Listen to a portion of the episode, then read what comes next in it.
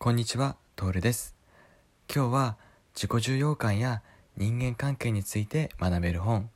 デール・カーネギーが書いた人を動かすについてお話ししていきたいと思います。僕はこの人を動かすという本を8回繰り返して読みました。そのおかげで、えー自己重要感とは何なのかってことと人間関係についての力がすごくアップしました。僕はもともと人間関係が苦手でどのように人と会話していいのかっていうのをすごく、えー悩んできて悩んできたんですが、えーこの本を読んだことでその人間関係の力が少しずつ確実にアップしていって、えー今はいい人間関係に恵まれるようになったと思います。僕と波長の合った方々との人間関係を、えー築いていくことができるようにななりました。まあかといって今僕が、えーすごくコミュニケーションがすごく超うまいというかコミュ力がめっちゃ高いっていう風になったかっていうとまあまだまだそこまではいってないとは思うんですけどもともとのその人間関係とかコミュニケーションが苦手だったってところを比べると僕のの以前の僕と比べると確実にあのアップしてきてると思うし自信も人間関係を築くってことに対する自信もすごく高くなってるっていうのは、えー確かにありあります。えーえーこの本でこの人を動かすで学べることはどんなことかと言いますとどのようにあの人の話を聞いたら相手は喜んでくれるのかとかどういう言葉をかけたら、えー喜んでくれるのかどうどう褒めたら相手の自己重要感が高まってくれるのか、えーそれらのそれらの言葉をどう伝えたらいいのかっていうことを、えーこの本を読むことであの学ぶことができます。えーまず人の自己重要感っていうのは人は求めているんだってことが分かってその高め方を学べるんですね。あの人はまず自分の話を聞いてもらいたいと思っているので相手に気持ちよくこう同調してこうしっかり相手の話を聞いてあげることによって相手も僕の話を聞いてくれる僕の話がすっと伝わりやすくなるとか、えーそういうことがいろんな事例をもとに、えー書かれてます。あの営業マンの人とかが、えー営業しに行って自分の商品を商品とか製品を否定されてもそこで反論してまあ自分の商品の良さをもう喧嘩腰で伝えてしまうとかそういうことをすると、まあ、もちろん売れなくてその場で相手を言いまかしたところで、えー結果売れることはないけどこう商品を売りに行った時にまずは相手が自分の商品をもし否定したとしてして自分の商品を否定してライバルの会社を褒めてたとしたら、えーそうですよね。ライバルの会社の製品って素晴らしいですよね、えーあのサービスもいいですよね。とか同調して、えーお客そのライバルのことも一緒になって褒めと一緒になって褒めるみたいなそういうことをすることによって、えーその営業先のお客さんも「あそうだよね」って一旦そこで話が納得してその上で自分の商品の長所を伝えるとかそういう伝え方をした方がいいとかそういうことが書いてるんですね。でこういうことを僕も日常の会話の中で活かしてあ自分の話をこう一方的に伝えるより自分の意見と違う意見を相手が言ってたりしてもあそういう意見なんだって相手の話を一旦受け止めてそうだよねわかるよっていうこうスタンスで聞いてあげることで結果僕の意見が違う意見を言ったとしてもああの徹さんの意見もいいよねとかあの思ってもらえる、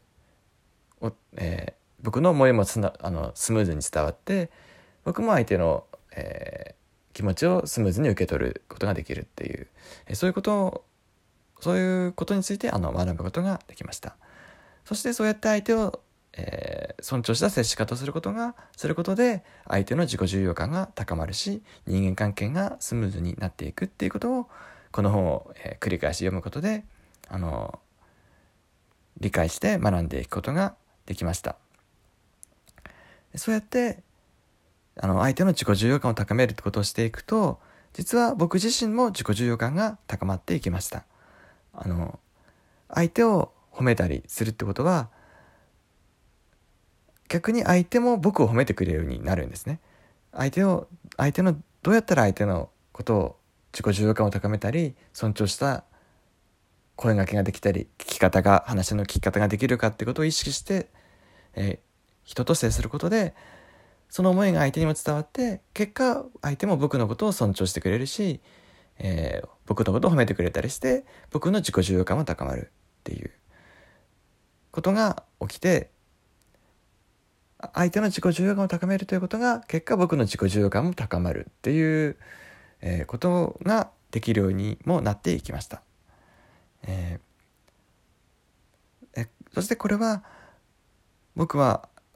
もうこのこれことを何年も前からやってたんですけど、え昔は本当に僕自身の自己重要感が低かったので結構あの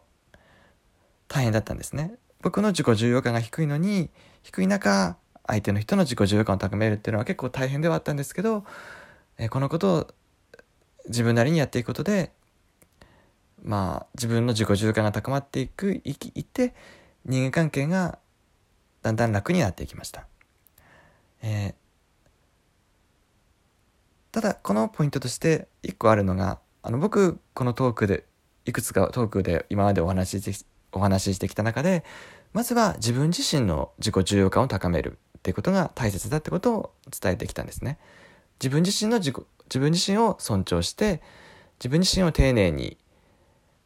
大切に扱ってあげる自分自身をそのことそうすることで自分自身の自己重要感が高まるので自然と人の自己重要感を高めるような接し方とかができるっていうことをお話しできて、実は本当にそれはその通りで、まずは自己重要感を高めることが、あの、本当は一番優先する